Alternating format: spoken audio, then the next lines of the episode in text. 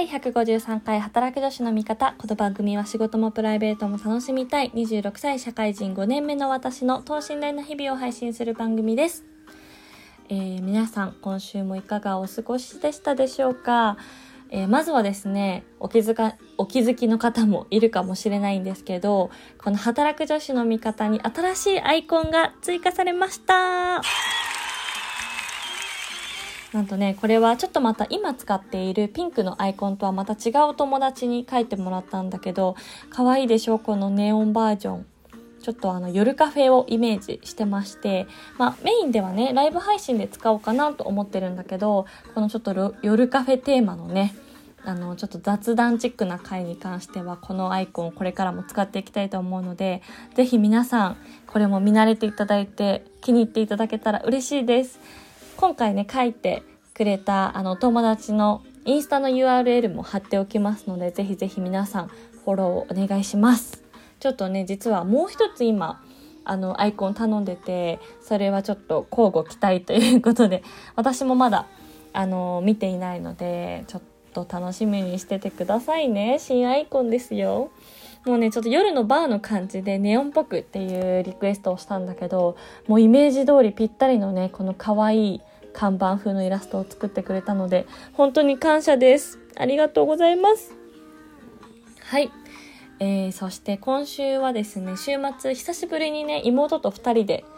お出かけをしてきまして、あの、スヌーピー展っていうね、東京スヌーピーミュージアムっていうのが、あの、町田にありまして、私さ、結構都内にあると思ってね、最初妹に、あの、行こうって言われて、いいよって言ったら、まさかのね、南町田クランベリーパーク駅っていうね、あの、田園都市線、東急田園都市線の中央林間の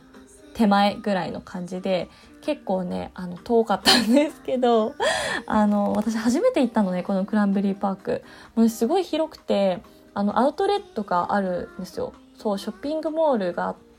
でその中の一つにこのスヌーピーミュージアムがあったんだけどすごい可愛くて癒されました。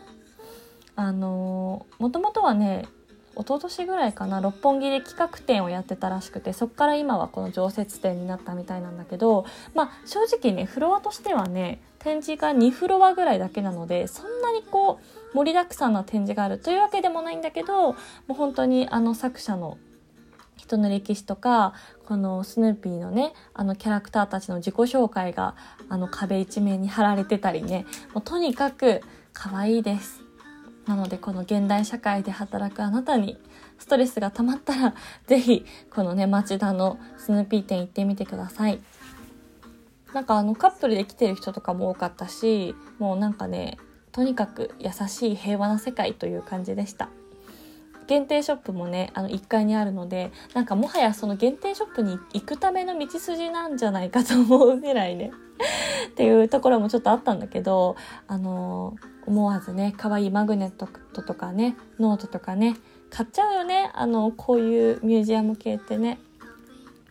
はい買ってきました。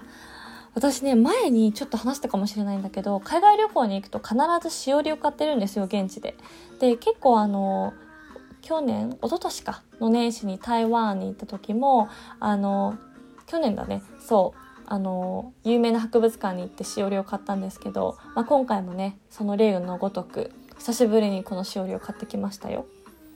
はい。ということでスヌーピーちゃんに癒されたんだけどでその後にねあのゲームセンターが入っててセガが。で久しぶりに妹ともうねもうすぐ私も来月の頭に入籍するので旧姓でいられるのまたラストだということで 久しぶりに久しぶりにプリクラを撮ったのね妹と。で6台ぐらい並んでたんだけどあのもう分かんないからさ最近の何がいいのか。でその中の一つに韓国風になれるみたいなやつがあってこれにしようって言って入ったんだけどもうねあのー、落書きがすごくてまあ皆さんどうだろうこれ聞いてくださってる年代の方高校生とか今もプリクラ取るのかなまあでも6台もあるってことは多分需要があるから取るんだろうけれどもあのもうね全然あの何顔の加工とかもすごいしなんか韓国のパパックモード適用みたいな押すとなんかウルツヤモードみたいなやつがあってそれができたりとかあとねあのリップの色も変えられるし涙袋も追加できるしっていうねなかなかの顔の変わり具合ですごいびっくりしましたよ。で私はもともと学生時代も本当に落書きが苦手なタイプだったので いるんだよね。女の子のグループでさ1人とか2人とかさめっちゃ落書きうまい子いるんだよ。そうセンスがいい子がいましてね。あの私はもう速攻バトンタッチするタイプだったので久しぶりにあのちょっと書きにくいペンで 落書きをして楽しかったです。そうで、ハングルのさ、スタンプとかもあって、やっぱこの第4次韓国ブーム、すごいなっていうのをね、ちょっと感じました。あの、久しぶりにね、そう、アウトレットで、あの、可愛いワンピースも見つけてしまって、春仕様の。妹にもね、めっちゃ似合うよとおだてられてね、ついつい購入してしまいました。はい、たくさん着たいと思います。今週、先週かは結構平日もね、あの、久しぶりにお買い物をしまして、春服。もう今までさ、在宅だから全くこの新規のね、洋服をね、買ってなかったので、新しくこう春服を購入できて、ハッピーなアビーでございます。はい。ということで、後半はですね、お便りを紹介したいと思います。ちょっとね、少し前にあの、いただいてたんですけども、読むのが遅くなってしまってごめんなさい。えー、ラジオネーム、てつさん。いつもお便りありがとうございます。えー、アビーさん、こんにちは。先日の番組で紹介された YouTuber の弟さん。早速拝見してフォローさせていただきました。話し方がアビーさんにそっくりですね。なんとフォローありがとうございます。そして話し方そっくりっていうの私全然気づかなかった自分で。どうなんだろう他にもし見てくださった方がいたらね、ぜひ感想を聞きたいんだけど、やっぱ似てるものなんですかねはい。え私にも弟がいて、私とは16歳離れています。もしかしたらアビーさんの弟さんと同い年かもしれません。えちなみに私の弟は TikTok で何やらダンスを披露していますが、見ていることは秘密にしているので公開はできません。かっこ笑い。えー、これからもお二人の楽しい番組を期待しています。ということで、てつさんお便りありがとうございます。いや、そう、似てるのはね、ちょっとびっくりだったんですけど、16歳下の弟さんがいるということでね、いやいいですね。私も結構年離れてるので、もうちょっと前も言ったんですけど、喧嘩とかもなく、ただただ親のようにね、可愛い目で、はい、見守っています。そして弟さん TikTok やられてるということで、いや、私もしかしたら見てるかもしれないですね。もう、あのー、もう普通にね、最大3時間とか2、3時間普通に見れちゃうからね、TikTok。ほんと危ないよ、あれは。中毒性がありますからね。はい。だから最近はもうあんま開かないようにしてるんですけど、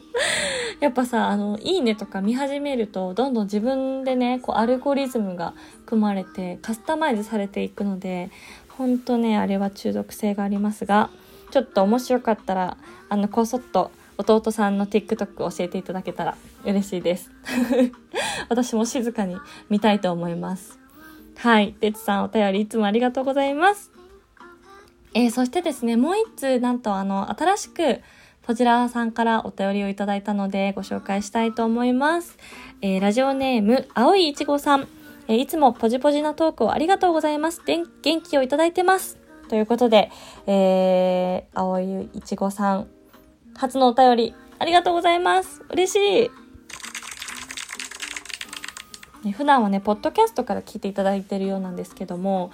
これもですね、あのー、私が、ポッドキャストだと、どれぐらいの方がこう、サブスクリプションしてくれてるのかがわからないのでですね、こうやってお便りで知ることができてとっても嬉しいです。